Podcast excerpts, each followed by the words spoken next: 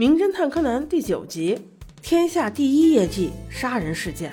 一位男士正在刷牙，竟然被一枪崩了。那人却全副武装，鸭舌帽、眼镜、围巾，一个也不落。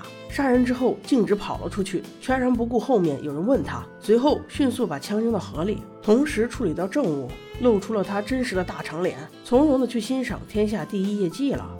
在这里，人山人海，当然也不缺小兰和小五郎，还有柯南。大家都是为了马上要在天上燃烧的大字而来的。祭典上会把“天下第一业绩”这几个大字一个一个燃烧到天空上，很是壮观。这时，凶手才刚赶到现场，跑得全身冒汗，还穿着他的外套，就是不愿意脱。正好拜托小兰帮他照相，与天空上的一字合影。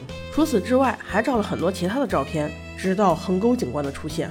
他来找大长脸，就是为了调查有关于刷牙男的死亡情况。小五郎一听有命案，立刻就来了精神。横沟警官可是小五郎的粉丝啊，竟然把命案托付给了他。经小五郎初步勘查，得到以下结论：死者是在刷牙时被人射杀，屋内凌乱不堪，有被盗过的痕迹，钱包里面现金也不见了，所以小五郎初步断定应该是强盗杀人案。那最有嫌疑的就是大长脸了，他俩可是约好今晚喝通宵的。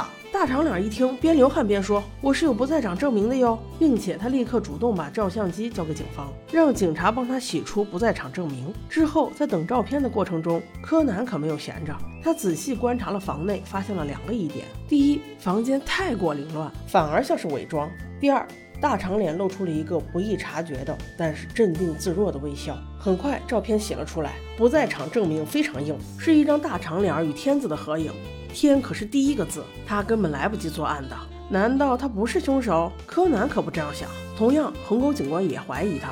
大长脸说怕时间赶不上，还特意提前了。边说还边把戴手表的左手故意在横沟的面前晃了晃，表情有些嚣张哦。但是此举却让柯南抓住了关键。在又一次仔细对比照片之后，柯南发飙了。沉睡小五郎上线，开始了真正的表演。哎，我说大长脸先生，您先别忙着走啊。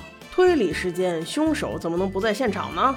大长脸愣住了。您您不是说这是强盗案件吗？小五郎说，那都是为了唬你的。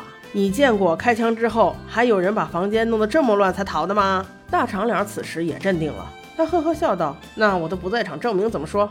小五郎闻言也不跟他兜圈子，回答的一针见血：“你的不在场证明就是你的杀人证据。”横沟警官，麻烦你看一下他的左手手腕是不是有一条浅色的痕迹啊？再对比一下照片，你就发现照片上的手腕根本就没有。那是因为这张照片是你一年前照的，所以你给个解释吧。大长脸此时无法自圆其说，只得说出真相了。原来他一年前就计划杀死那个死胖子，代替他站在文坛的顶端。哎，真是既生瑜，何生亮啊！宝宝们，我们下期见。